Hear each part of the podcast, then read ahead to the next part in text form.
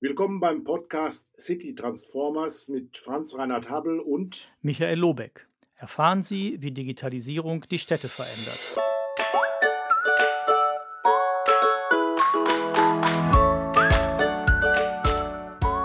Und weiter geht's mit einer neuen Episode des Podcasts City Transformer. Wir sind heute vor Ort in Dresden beim Sächsischen Städte- und Gemeindetag und sprechen mit Digitalnavigatoren und Digitallotsen über ihre Aufgabe. Am Mikrofon sind heute Mischa Wojcek. Er ist Geschäftsführer des SSG und Initiator des Projektes.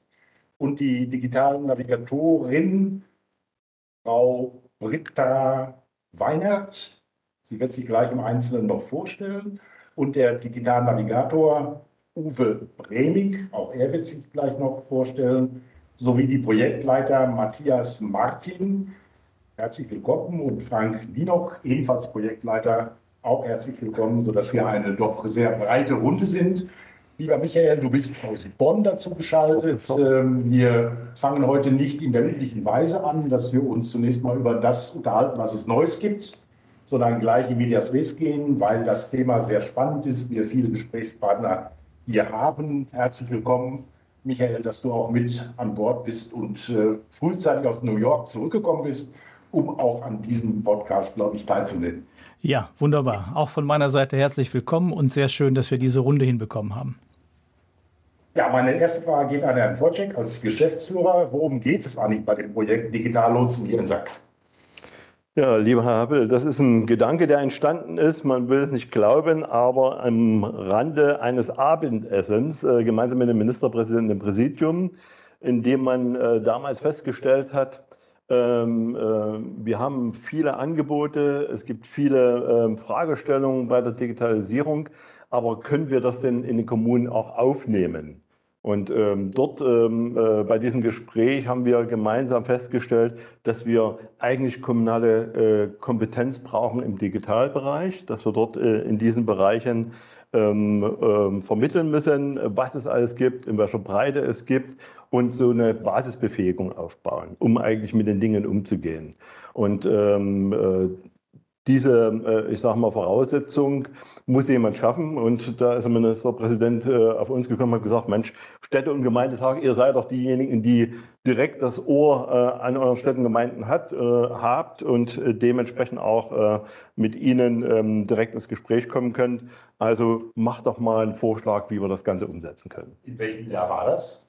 Oh, das ist schon ähm, einige Jahre her, eigentlich vier Jahre, wenn ich das so richtig ähm, jetzt in Erinnerung habe weil wir, ähm, ähm, ich sage mal, eine gewisse Zeit für den Anlauf gebraucht haben. Wir haben eine Studie dann gemacht, gemeinsam mit äh, Beteiligten und haben erstmal gefragt vor Ort, ähm, ähm, was verbindet ihr mit Digitalisierung? Was braucht ihr äh, im Fragen der Digitalisierung? Und wie würdet ihr euch ähm, äh, so ein Projekt vorstellen in der Herangehensweise? Haben natürlich auch über den Tellerrand geschaut, äh, haben ähm, ähm beauftragt auch Dritte, äh, zu gucken, was machen andere Länder, was machen andere Bundesländer und haben dann aus äh, diesen Ideen eine gemeinsame Idee entwickelt in Form eines Konzeptes.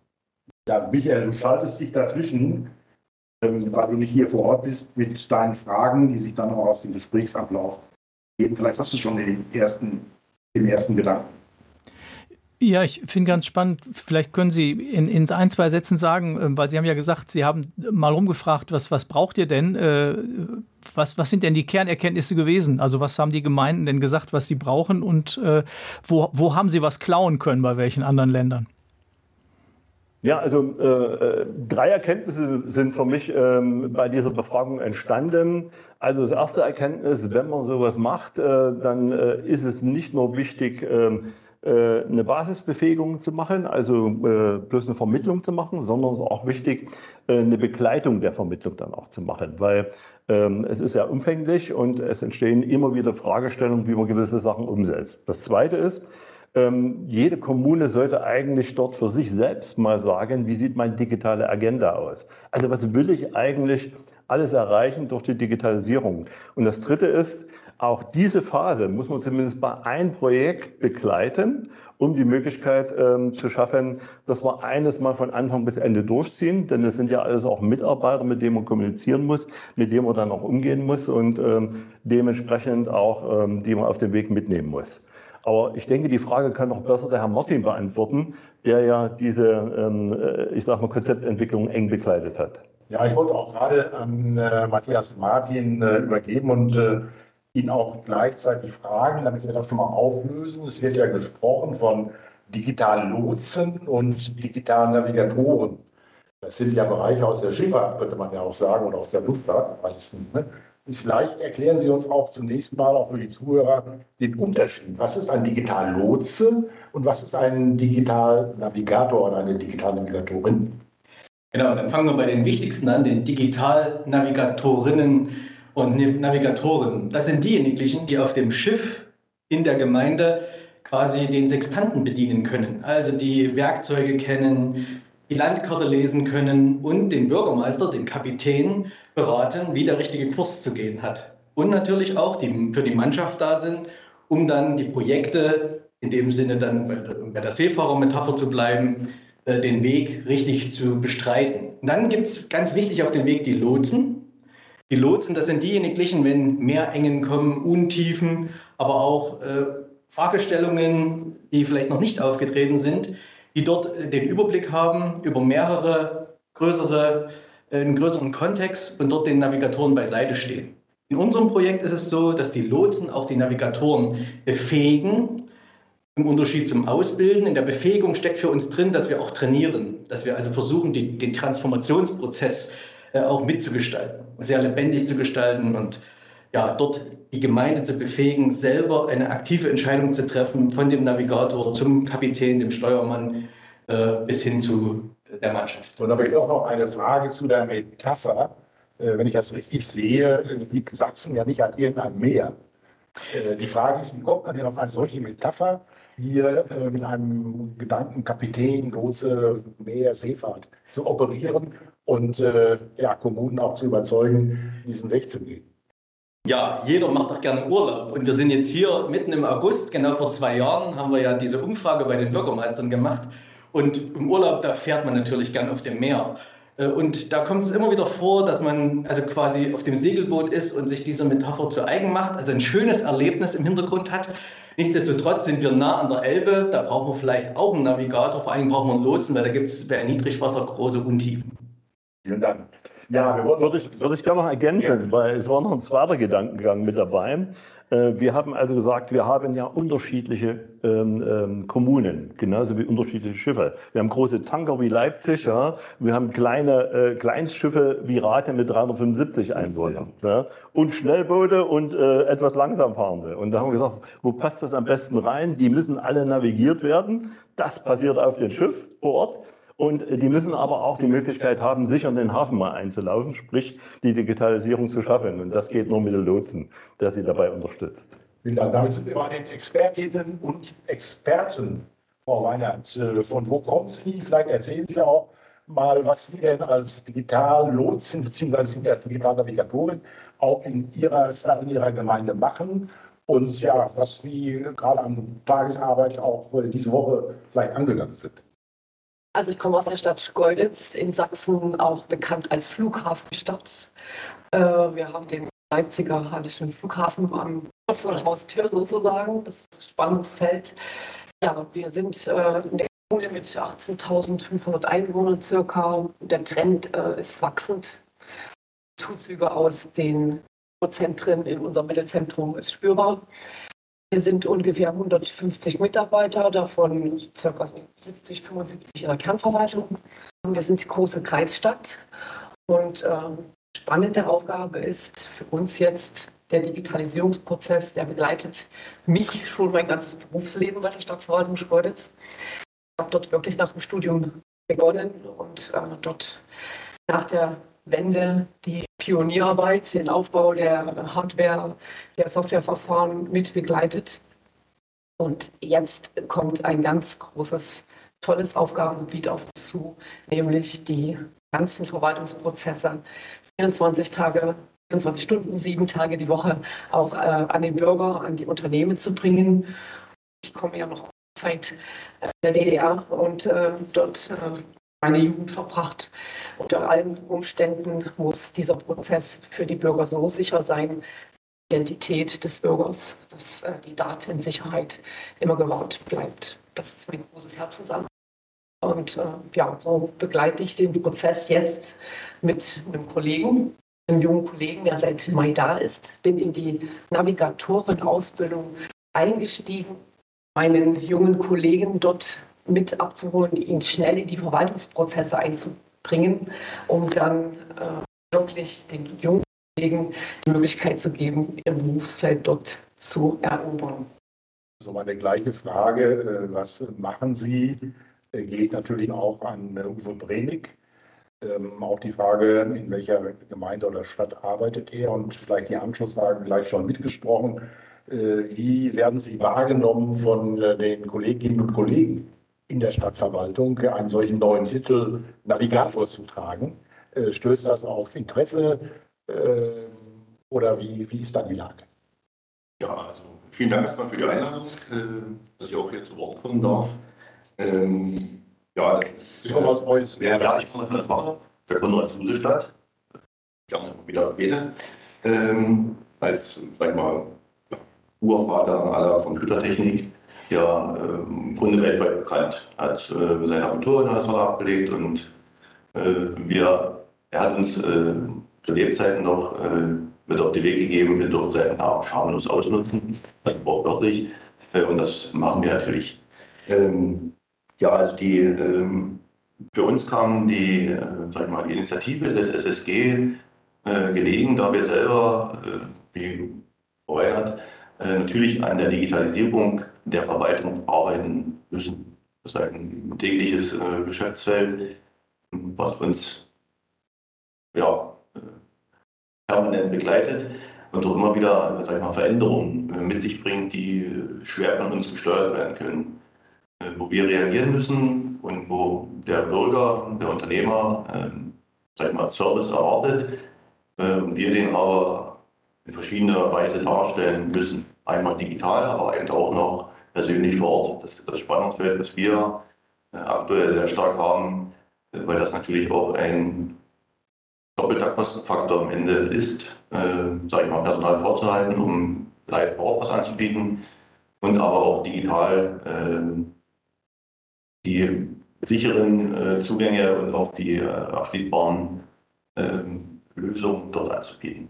Da traf äh, eine Initiative des SSG äh, auf unser Modell. Wir haben eine kleine Namensdoppelung, also wir haben selber eine äh, Digitalisierungsstrategie äh, erarbeitet, unsere Organisation, und hat ähm, unsere oder in den Bereichen äh, Digitallotsen äh, eingesetzt, äh, die in den Bereichen äh, die Arbeit einmal oder den, das, den Weg begleiten sollen und die Kolleginnen und Kollegen oder als Ansprechpartner im kleinen Kreis zur Verfügung stehen sollen. Ähm, unser Obermeister hat äh, wo die ja, Vertragsentwurf, so will ich mal sagen, von der SSG kam zum Digitalnavigator sofort äh, zugestimmt und äh, ich bin es dann geworden. Äh, wir versuchen jetzt diesen, sag ich mal, den Weg in den ersten gemeinsamen Arbeiten mit dem SSG ja uns das Handwerkszeug äh, anzueignen, um es weiterzubringen. Die Wahrnehmung in der Verwaltung ist wechselhaft. Ich will das mal harmonisch äh, ausdrücken. Äh, wir, solange es äh, den Kolleg Kolleginnen und Kollegen nicht persönlich betrifft und die auch nicht diesen ähm, gewissen Zwang haben, es, es in ihrem Bereich umzusetzen, äh, werden wir eher als noch sehr weit weg äh, gesehen. Das ist jetzt unsere Aufgabe und da äh, brauchen wir uns natürlich auch ja, sag mal, der Handwerkszeug aus äh, SSG, dass wir dort äh, befähigt werden, den Kollegen das noch, Kolleginnen das noch äh, schmackhafter zu machen. Ja, vielen Dank für die ehrliche Antwort. Michael, du hast mich eine Frage. Ja, ich, genau das, das letzte sozusagen fand ich jetzt nochmal spannend. Was würden Sie sagen? Also klar, ne, wenn es einen betrifft und man muss irgendwas verändern, das kennen wir ja alle, äh, Veränderungen sind immer gefährlich sozusagen oder schwierig. Aber haben Sie ein Gefühl dafür, was das ist, was, was dann einzelne äh, Kolleginnen und Kollegen ähm, sozusagen zurück haben die, die Sorge, dass sie das nicht hinkriegen oder dass, ähm, keine Ahnung, bisher ging es ja auch immer oder sehen die den Nutzen nicht so? Also wo, wo so würden Sie jetzt sagen, nach Ihrer bisherigen Erfahrung, ist so am ehesten der, der Knackpunkt bei, bei Leuten, die es jetzt eher schwieriger finden? Ja, und wie Sie das schon gesagt haben, also das ist grundsätzlich natürlich eine Angst vor Veränderung. Menschen immanent, glaube ich. Ähm, und das andere, ähm, ich sage das jetzt mal ganz äh, frei raus. Ähm, ich denke, das ist das Problem, dass äh, die, die MitarbeiterInnen äh, Angst davor haben, dass quasi die eigene Struktur der eigenen Arbeit hinterfragt werden kann damit. und es scheinbar Angriffspunkte dort gesehen werden und gesagt wird, die macht das schon immer so, das läuft, das funktioniert, sie hat ja keine Sorgen damit, sie geht, kommt früh, weiß genau, was sie machen muss und weiß, wann sie gehen muss und äh, sagt dann in Ordnung, jetzt kommen von außen welche rein, die drauf gucken. Das ist ja am Ende ist ja Digitalisierung, Organisationsveränderung ganz mhm. stark. Ähm, Ablaufveränderung, ähm, mal, ähm, ja, Formularänderung, alles äh, spielt eine Rolle. Und da, es ist mein Gefühl persönlich, dass dort die Kollegen Angst davor haben, dass sozusagen Dritte in den Arbeitsprozess Einblick kriegen und scheinbar ähm, es scheinbar so birgt, ähm, dass entweder kein, aus der Sicht der Mitarbeiter keine Vollauslastung besteht oder noch andere Aufgaben übergeben werden könnten. Das ist wir, gefühlt ein, ein sehr großer, äh, sehr große Hemmschwelle. Und mh, hm, allgemein natürlich immer das, die gefühlte Mehrarbeit, weil jede Veränderung jetzt bedeutet am Anfang immer einen etwas größeren Aufwand. Mhm. Und da gibt es viele Kollegen, wir haben mal ein Beispiel gehabt, neue Kollegin aus der sogenannten Wirtschaft reingekommen. Wir haben ein neues Programm eingeführt, die musste sehr viel händisch einpflegen, damit so die Datenstände stimmen. Mhm. Einfach gemacht. In anderen Bereichen kriegen wir dann seitenweise Briefe, warum das alles nicht geht und ob man das nicht technisch lösen können oder ob wir das nicht am besten machen sollen von der BDV. Und das ist, also das ist mein Eindruck, äh, den, sag ich mal, den ich in der Lebenszusammenhang habe. Mhm. Es war äh, Skolditz, äh, sehen Sie das ähnlich hier jetzt, was gerade äh, gesagt wurde ja. äh, von äh, den Kollegen aus Heuswerda? Ähm, welche Eindrücke haben Sie jetzt, was auch die Akzeptanz und naja, das Standing der Navigatoren in der Verwaltung betrifft? Ja, also das, äh, ich kann diese Erfahrungen teilen. Wir haben durchaus die äh, Akteure, die das fördern. Und äh, wir sind in Schkeuditz in einer glücklichen Situation. Unser Oberbürgermeister hat es sich fast zur Chefsache erklärt, die Digitalisierung nach vorne zu bringen. Wir hatten die Anfragen aus dem Stadtrat. Man muss ja immer noch sehen, wir haben auch die Gremien äh, äh dabei. Und ähm, bei aller Digitalisierungsstrategie, bei allem Digitalisierungswillen hat man wirklich noch nicht das Gefühl, dass äh, die Beschäftigten, also dass unsere Kollegen und Kolleginnen äh, dort an der Stelle äh, ahnen, dass es eine Transformation auch im Denken sein wird.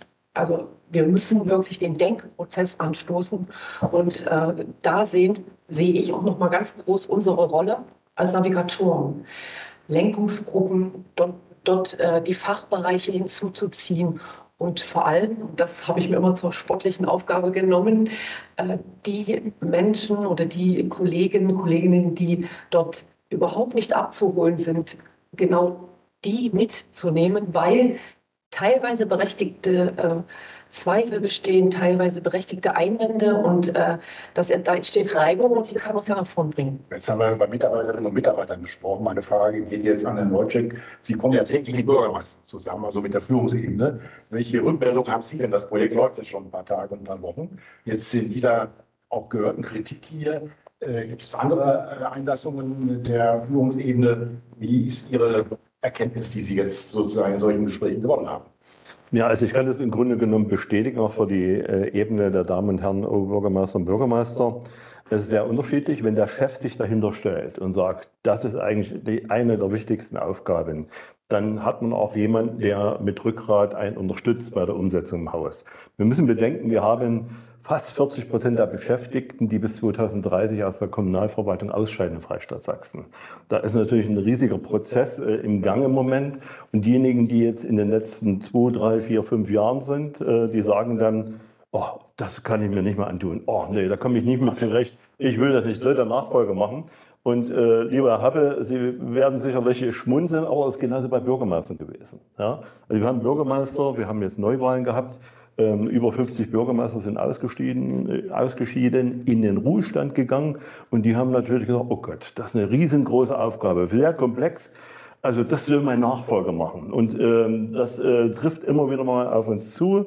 Äh, und dort müssen wir jemanden finden in der Verwaltung, der sagt, okay, ich nehme das schon mal an, weil das äh, weiter zu schieben macht keinen Sinn. Wir haben hier auch Verpflichtungen gegenüber der Wirtschaft, gegenüber dem Bürger, ähm, ähm, Angebote zu offerieren, die digital, wie Sie schön gesagt haben, 24 äh, Stunden lang, sieben Tage in der Woche zur Verfügung stehen sollen. Und das müssen wir einfach begreifen. Da sind wir im Wettbewerb mit anderen auch. Und die Verwaltung muss das einfach leisten können. Ich schaue nach Bord. Ja, ich finde noch mal interessant, also eine Frage jetzt insgesamt in die Runde. Ich weiß gar nicht, wer, wer da am ehesten darauf antworten kann. Also ich habe so das Gefühl, also erstmal ist das ja eine Situation, da sind sie ja nicht alleine mit. Also jetzt, das ist ja kein sächsisches Phänomen, sondern das ist ja sozusagen ein bundesweites, würde ich mal sagen. Ähm, und ich frage mich immer so im Alltag der Menschen, also weil ihre Beschäftigten sind ja auch ganz normale Bürgerinnen und Bürger und ganz normale Konsumentinnen und Konsumenten. Da nutzen die das aber doch alle. Ähm, also insofern bin ich immer so ein bisschen, frage ich mich, also vielleicht nutze ich es mehr als andere, insofern ist das, liegt vielleicht daran. Ähm, aber ich habe das Gefühl, es gibt doch so viele Dinge, äh, wo wir feststellen, dass uns die Digitalisierung das Leben erleichtert. Und darum fände ich jetzt den Transfer gar nicht so schwer zu sagen, ja, das wird dann hier auch so sein. Ähm, wie ist da Ihre Erfahrung? Also gibt es solch, solche, gibt's Leute, die das verbinden und die das mitbringen, die dann sagen, ja, äh, keine Ahnung, ich kann eben jetzt ganz einfach online bestellen, ich kann meinen Fahrplan äh, sozusagen finden, ich kann ein Ticket buchen, ich kann dies und jenes machen. Äh, und das ist heute leichter als früher. Und das fände ich doch toll, wenn meine Gemeinde das auch könnte der Unterschied zwischen Lebenswelt und Arbeitswelt? Ja, also ja, vielen Dank. Ähm, das, der, der, Unterschied ist eigentlich äh, aus meiner Sicht, ich rede nur aus meiner Sicht, unserer Sicht, mehr kann ich nicht machen. Sie haben gesagt, bundesweit Phänomen, auch nicht nur verwaltungstypisch, auch äh, Großarbeit von Unternehmen ähnlich. Ähm, der Unterschied ist, äh, dass wir, dass grundsätzlich der Bürger, wenn er gegenüber dem Staat oder der Verwaltung auftritt, natürlich eine gewisse Abwehrhaltung hat. Weil was schicken wir ihm? Äh, Bußgeldbescheide, Verwarngelder, äh, Aufforderungen, die Straßen zu reinigen. Also eher, sag ich mal, grundsätzlich negativ behaftete äh, Informationen, die er von uns kriegt. Und das ist, natürlich doppelt vorsichtig, wenn wir sagen, das kannst du jetzt auch so machen, mach das mal digital, das geht doch. Und du machst ja noch Unterschrift digital, das ist doch viel leichter. Ähm, wir sagen, na, äh, warte mal, wenn Sie was wir haben ja gerade über das allgemeine Leben, ich sage mal, Bestellprozess im Internet. Ähm, das ist ja auch ein Phänomen, da werden Daten angegeben, wo man äh, im Grunde diese uns als Kommune nie geben würden. Wir haben so ein Beispiel, sag ich mal, Wahlhelfer, das ist das aktuelle Thema gewesen. Äh, da muss jetzt natürlich der Bürger gefragt werden, ob wir seine Daten behalten dürfen für die nächste Wahl, ob wir ihn wieder als Wahlhelfer anschreiben dürfen. Wenn er das Kreuz nicht gemacht hat, müssen wir ihn automatisch mhm. aus der Wahlkartei natürlich löschen aus Datenschutzgründen. Machen wir auch, kriegen dann die Anrufe. Na, ich habe doch aber, warum haben Sie mich nicht angeschrieben? Ich würde gerne wieder. Na, Sie haben das Kreuz gemacht, wir müssen Sie löschen, wir dürfen Sie nicht. Ah, na, sowas wieder, hm, naja. Das wäre so, als wenn also jedes Mal die Adresse löschen würde, wenn Sie noch nicht bestellen. Genau, das, und das, das ist natürlich das, was sag ich mal, die zwei Spannungsfelder macht, dann sagt man, das muss doch irgendwie laufen wie bei den großen Playern, jetzt wurde Amazon schon genannt oder Google oder, oder wir nennen viele. Ähm, äh, dort wird es freiwillig äh, gemacht und es ist so, das System ist ganz einfach. Ne? Es wird akzeptiert, äh, dass ich derjenige bin, der ich mich dort angebe. Mhm. Das ist aber bei uns in, in der Verwaltung halt schwer. Wenn ich sage, das ist der Entscheid, der geht an den Bürger raus, dann muss ich 100% sicher sein, dass der das ist und nicht an einen anderen namensgleichen vielleicht sogar Adressgleichen geht, der ein anderes Geburtsdatum hat. Mhm.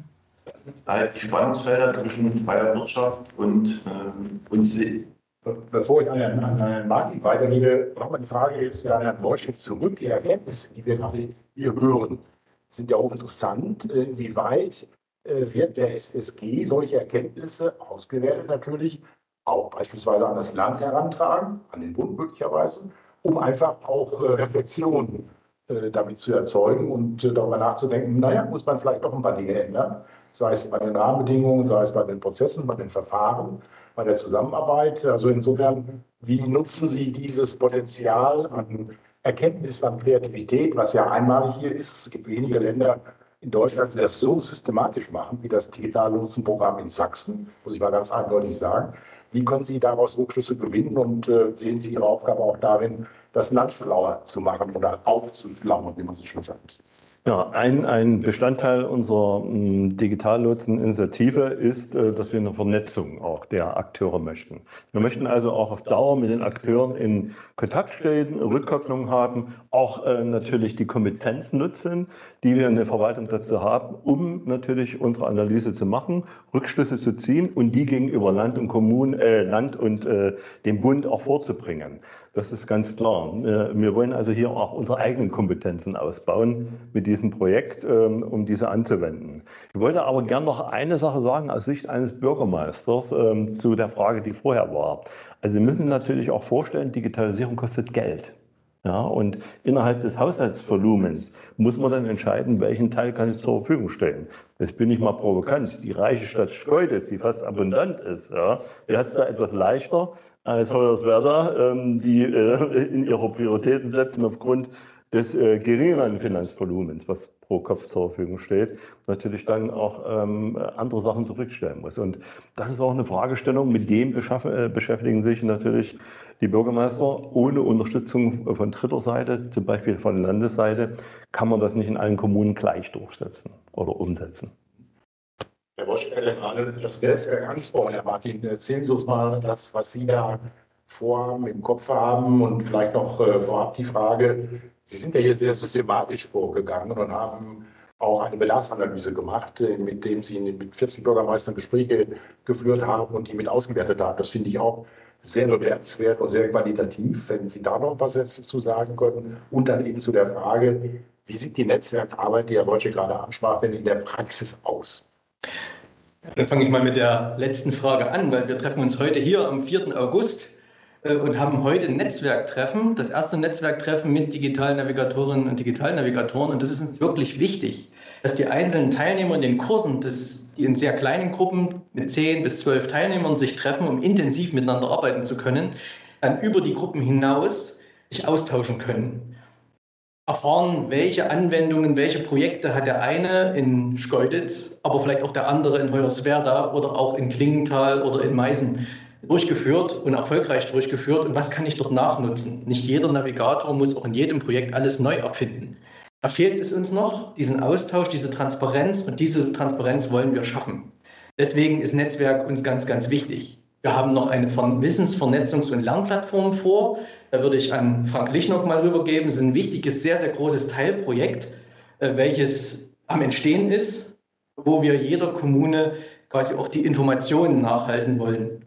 Und zu dem Thema genau vor zwei Jahren, äh, Herr Happel, sind Sie ja mit äh, Ihrem Sohn auch durchs Land gereist, waren beauftragt von uns, mit Bürgermeistern Interviews zu führen.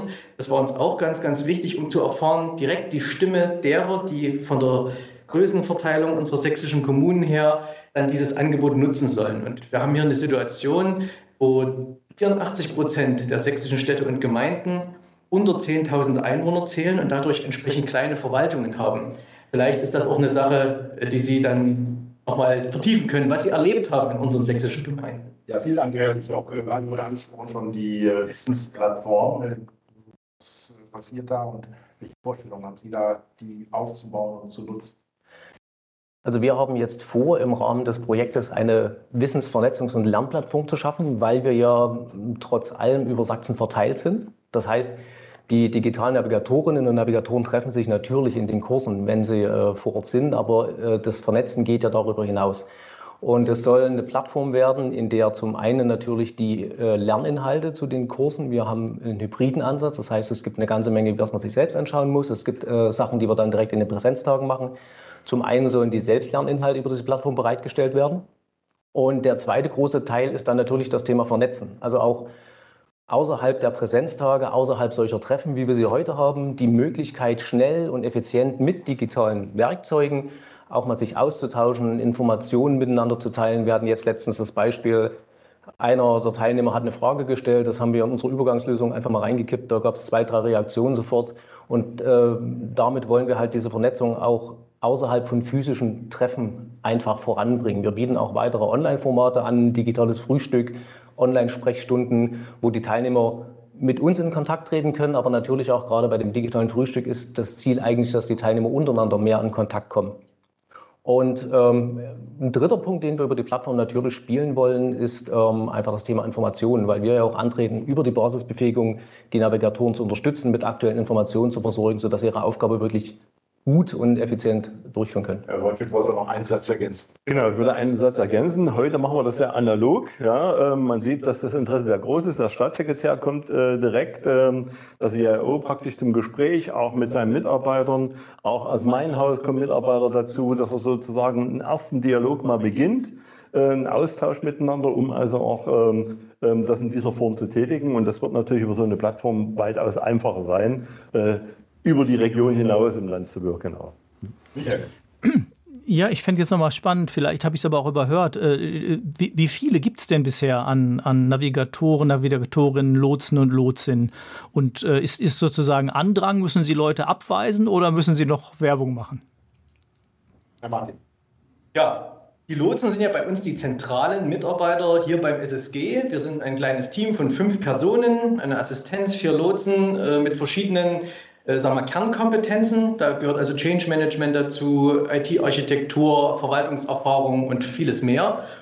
Und äh, die Digitalnavigatoren, wir haben jetzt momentan fünf Kurse am Laufen. Das sind so ungefähr 35 Digitalnavigatoren. In der Summe haben fast 100 äh, Städte und Gemeinden die Teilnahmeerklärung am Programm unterschrieben und die werden jetzt in den nächsten Monaten äh, quasi in Kursen ihre Tätigkeit aufnehmen, also ihre Basisbefähigung angehen und damit dann auch äh, in die Tätigkeit stärker einsteigen. Frau Reinhardt, heute ist der Tag der Wünsche. Sie können sich einen Wunsch hier äh, artikulieren an das Team, was Sie gerne an Services oder an äh, Hinweisen oder an Tools hätten. Ich, hab, ich muss dazu sagen, also, äh, mich, meine Wünsche haben sich im, im, im Nachgang des ersten Präsenztermins fast schon wirklich äh, irgendwo erfüllt. Äh, Im Vorbereitung des ersten Termins, wir haben auch durchaus Hausaufgaben, also es ist, man muss wirklich etwas tun in dieser Ausbildung. Es ist nicht einfach nur ein Durchrauschen durch die Themen. Wir haben also unser Lernboard und dort sind unsere Aufgaben äh, und es motiviert sehr, dass wir gemeinsam in diesem Lernboard sind. Und wenn mein Kollege, äh, mein junger Kollege neben mir schon drei Aufgaben mehr hat, das spornt mich natürlich an, mich abends dann doch nochmal im Tagesgeschäft hinzusetzen und die Dinge dann zu erledigen. Das ist, und das kam zu Beginn das muss ich ehrlich gestehen, sehr, sehr trocken rüber. Ich hatte schon panische äh, Angst. Äh, mein junger Kollege äh, streicht die Segel, weil das, äh, dieser Gesetzestext, die, die, die, Dinge dort zu lesen und nochmal äh, für sich zu verinnerlichen, was bildet den Rahmen, wie setzt es Achsen um, was passiert auf der Bundesebene, das muss einen fürchterlich erschlagen, wenn man aus der Wirtschaft kommt und Verwaltung gar nicht kennt. Und das war für mich so ein, äh, ich bin mit sehr gemischten Gefühlen zum ersten Präsenztermin gefahren und ich war dort von dieser Veranstaltung so angenehm überrascht. Ich habe es heute mal mitgebracht. Ich habe hier, also wir haben so äh, ganz äh, liebevoll gestaltete äh, Bücher bekommen, in denen wir da alles das, das, das Logbuch sozusagen des Navigators. Und das ist, äh, äh, man hat die gleichgelagerten Themen äh, mit den Kolleginnen und Kollegen in der, in der Verwaltung. Und das äh, ist wirklich spannend.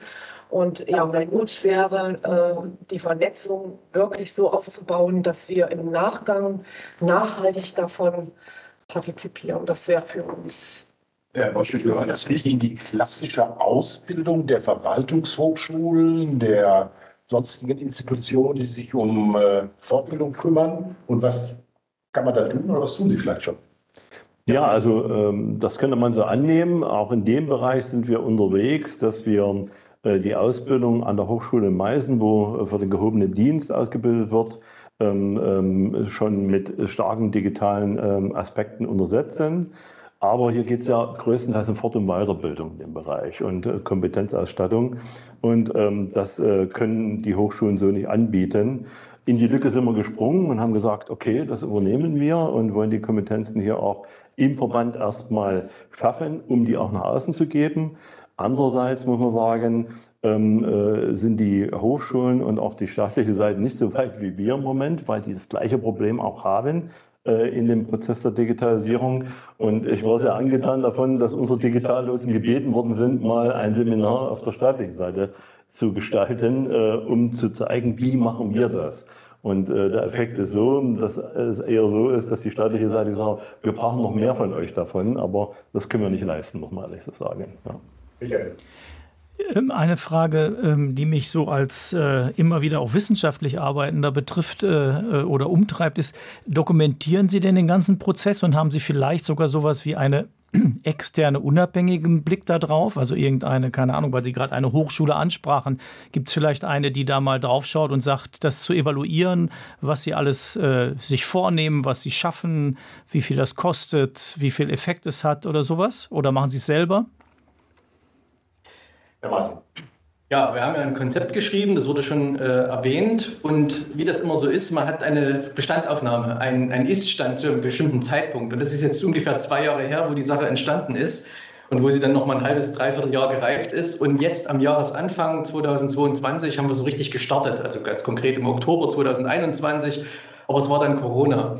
Und wir haben uns ganz klar zum Ziel gesetzt, wir machen nicht ein Konzept und arbeiten das in so einer klassischen Wasserfallmethode ab, sondern wir haben hier einen agilen Strategieprozess hinterlegt, wo wir immer im vierteljährlichen Rhythmus äh, quasi unsere Aufgaben kritisch betrachten, unsere Engpassanalyse durchführen, die nächsten Aufgaben weiterentwickeln und so entstehen sehr dezidierte Trainerleitfäden für die einzelnen Kurstage.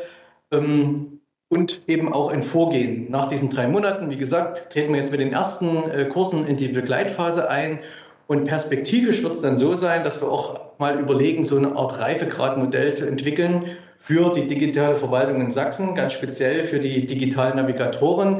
Wir haben so verschiedene Themenfelder, in denen wir arbeiten und jeder Digitalnavigator möchte sich auch persönlich entwickeln. Das ist für uns auch ein ganz wichtiger Punkt, weil 80 Prozent der Digitalisierung sind nicht IT, sondern sind Organisation und sind, haben ganz viel mit Menschen zu tun.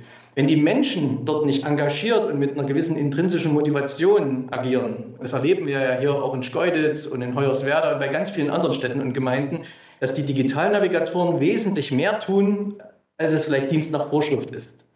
Und mit dieser Motivation dann auch dort weiteren Nutzen zu stiften und zu sagen, der Navigator hat sich persönlich weiterentwickelt, hat Erkenntnisse auch für seinen äh, sag mal, beruflichen Weiterentwicklungswertegang gefunden, wo er vielleicht dann am Ende auch in die Hochschule Meißen nochmal zum Studium geht oder auch eine völlig andere Richtung einschlägt. Wir als Digitallotsen, wir äh, erleben das selbst. Wir machen auch, wir sind ja zum Teil jetzt schon tätig als Dozenten äh, in der Hochschule im anderen Kontext aber haben auch ganz stark den Ansatz, wir wollen äh, Trainings machen, wir wollen coachen. Und das ist ein Unterschied zu Vorlesungen halten. Und das ist, glaube ich, genau der Schlüssel, äh, der die Sache am Ende zum Erfolg führen könnte. Ganz, ganz kurz, da, darf ich noch kurz, darf ich kurz noch nachfragen?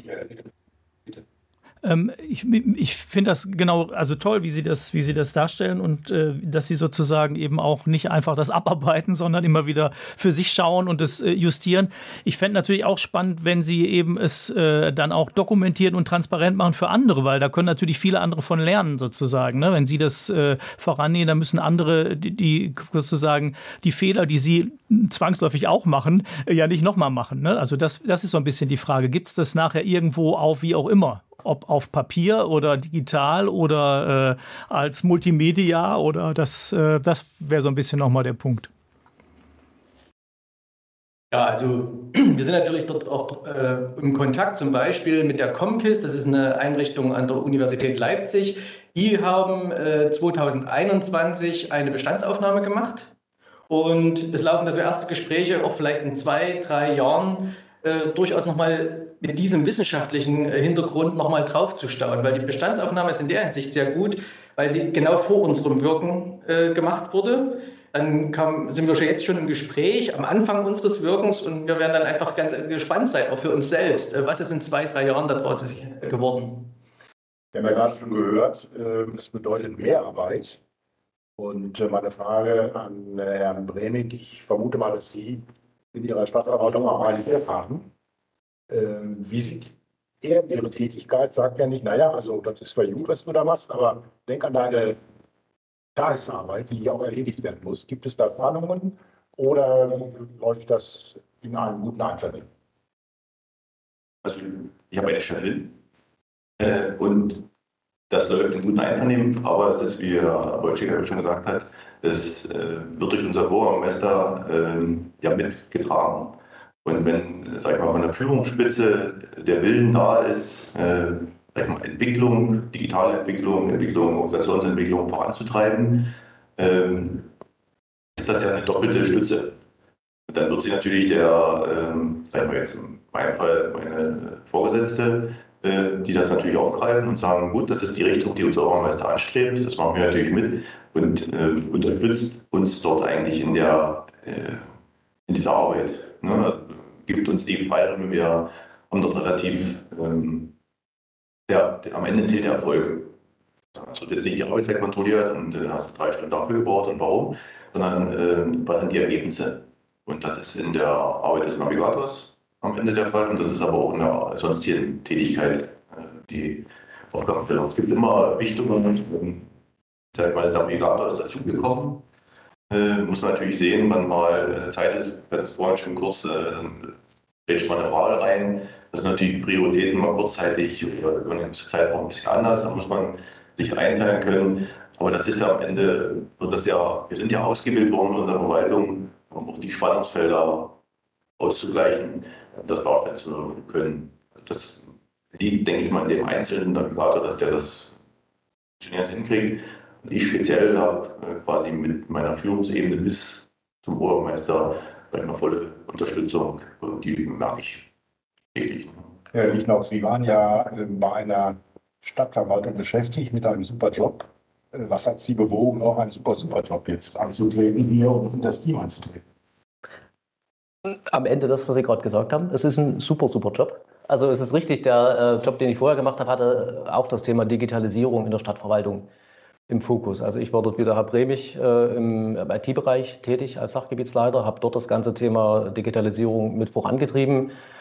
Am Ende muss man sagen, die Entscheidung war nicht einfach, aber es war halt, das hier ist ein, ein super, super Job, weil man doch noch ein paar mehr Möglichkeiten hat. Man kommt leichter dazu, sich andere Perspektiven mal anzuschauen, ähm, auch mal Ideen aufzunehmen, die irgendwo schon gut laufen, zu versuchen, die ganzen äh, Themen in Sachsen zu verbreiten, dass alle davon profitieren können auch jetzt dieses ganze, dieses ganze Thema Kompetenzaufbau, das mal anders zu machen, mal ein bisschen, ein bisschen erfrischender, mal nicht so der klassische Vorlesungscharakter, einfach Themen spannend rüberbringen, die Leute mitnehmen, aufrütteln, Inspiration geben. Das ist das, was mich dann am Ende dazu bewogen hat, meinen Superjob gegen einen super Superjob zu tauschen. Wir nähern zum Ende der äh, Aufzeichnung unseres Podcasts. Äh, ich will noch mal etwas allgemeiner werden und äh, Herrn Loschek fragen, ähm, wo möchten Sie 2030 stehen mit den Kommunen hier in Sachsen, auch was Servicequalität betrifft, was Aufgabenstellung betrifft, was Effizienz betrifft?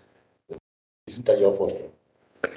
Also die Vorstellungen gehen natürlich dahin, dass ähm, wir Dienstleistungen anbieten, die der Bürger sowohl digital als auch vor Ort äh, annehmen kann. Möglichst eben digital 24 äh, Stunden lang ähm, und äh, sieben Tage die Woche. Äh, dass er einfach äh, diese Bedienung hat äh, der Oberflächen, die wir anbieten für die Leistung und andererseits natürlich auch die Gesamtentwicklung, die wir im Freistaat haben, hinsichtlich der Fachkräftebedarfs, damit teilweise auch, ähm, ich sage mal, verändern können durch die Digitalisierung. Andererseits müssen wir sagen, wir brauchen auch interkommunale Zusammenarbeit. Es wird nicht jeder jedes digitalisieren können, sondern wir müssen jetzt Formen finden, wo ähm, eine größere Kommune für kleinere was macht, wo Kommunen im, ähm, ich sag mal, Aufteilung der Aufgaben auch den Backoffice-Bereich bereitstellen, äh, die technische Voraussetzungen dort machen und die Fachleute haben, aber Front-Office-Bereich trotzdem noch Angebote für ihre Bürger haben. Das wäre so mein Traum, dass wir das durchgängig im Freistaat Sachsen kriegen. Aber das ist ein langer Weg bis dorthin, weil nicht jede Kommune die gleichen Voraussetzungen hat. Michael, hast du die letzte Frage noch? Auch ich will einfach nur noch mal kurz für, für mich sagen, ich bin beeindruckt sozusagen. Das finde das toll, was Sie da machen. Ähm, und würde mir wünschen, dass Sie das äh, eben auch nicht, nicht nur in Sachsen machen, sondern sozusagen, dass Sie äh, das Beispiel sozusagen voran tragen und sich dann auch mit äh, Kolleginnen und Kollegen von woanders austauschen, äh, dass äh, wir dann auch auf Bundesebene sozusagen einen Schritt vorankommen, weil ich finde genau den Punkt, wie Sie es geschildert haben, dass Sie es sehr systematisch machen, äh, dass Sie immer wieder schauen, wo stehen Sie denn, dass Sie das äh, ähm, sozusagen anpassen, finde ich sehr positiv. Und äh, ja, ich finde, Herr Lichtung hat es ja auch nochmal gesagt, das ist einfach ein äh, super, super Job und ich finde das äh, finde das beeindruckend. Also ich habe insofern gar keine Frage mehr, sondern möchte Ihnen danken für das wunderbare Gespräch und die Informationen, die ich bekommen habe und die Hörerinnen und Hörer eben auch. Vielen Dank. Herr Wojtek hatte noch eine Ergänzung. Genau, also der Gedankengang äh, ist schon weitergetragen worden. Also wir haben Anfragen aus Brandenburg, Sachsen-Anhalt, aus auch Thüringen. Ja, ähm, können wir dort unsere Mitarbeiter auch in dieses Projekt schicken? Im Moment ist es ja ein vom Freistaat gefördertes Projekt. Äh, daraus resultieren können wir nicht einfach Ja sagen. Äh, haben natürlich auch die Aufgabenstellung, erstmal die sächsischen Kommunen fit zu machen. Aber Sie merken schon, auch unsere Kollegen in den äh, umliegenden Ländern haben ähm, Aufmerksamkeit äh, dieses Projekt aufgenommen. Ja. Ich erlaube jetzt zum Schluss zu überlassen. Ich glaube, dass äh, 2030 Sachsen ganz, ganz starke Kommunen in Deutschland haben wird. Das heißt, eine Übungsrolle bei der Reorganisation, bei der Personalentwicklung, beim Kompetenzaufbau, bei der Frage, äh, wir arbeiten äh, Land und Kommune zusammen, stehen wir ja auch vor einer Transformation. Und sie muss gelingen, indem wir mutig neue Dinge angehen. Erfahrung sammeln, Fehler machen, daraus lernen. Und dieses Beispiel hier könnte einen solchen Weg auch, äh, könnte ein solcher Weg auch sein. Wir werden die Sendung, kann ich jetzt schon sagen, am 4. August 2030 wiederholen. Und mal schauen, was dann da passiert ist. Vielen Dank, dass Sie dabei waren. Michael, du hast das allerletzte Wort. Ja, vielen herzlichen Dank äh, für die vielen Informationen. Äh, auch an die Hörerinnen und Hörer nochmal der Hinweis, falls Sie Vorschläge haben, falls Sie Kommentare haben, schicken Sie einfach eine Mail an info.habel und lobeck.de. Die erreicht uns beide und wir werden das gerne aufgreifen für weitere Sendungen. Aber auch herzlichen Dank nach Sachsen und wunderbar, dass das heute so schön geklappt hat mit dem Zusammenschalten. Ja, alles gut. Viele Grüße zurück.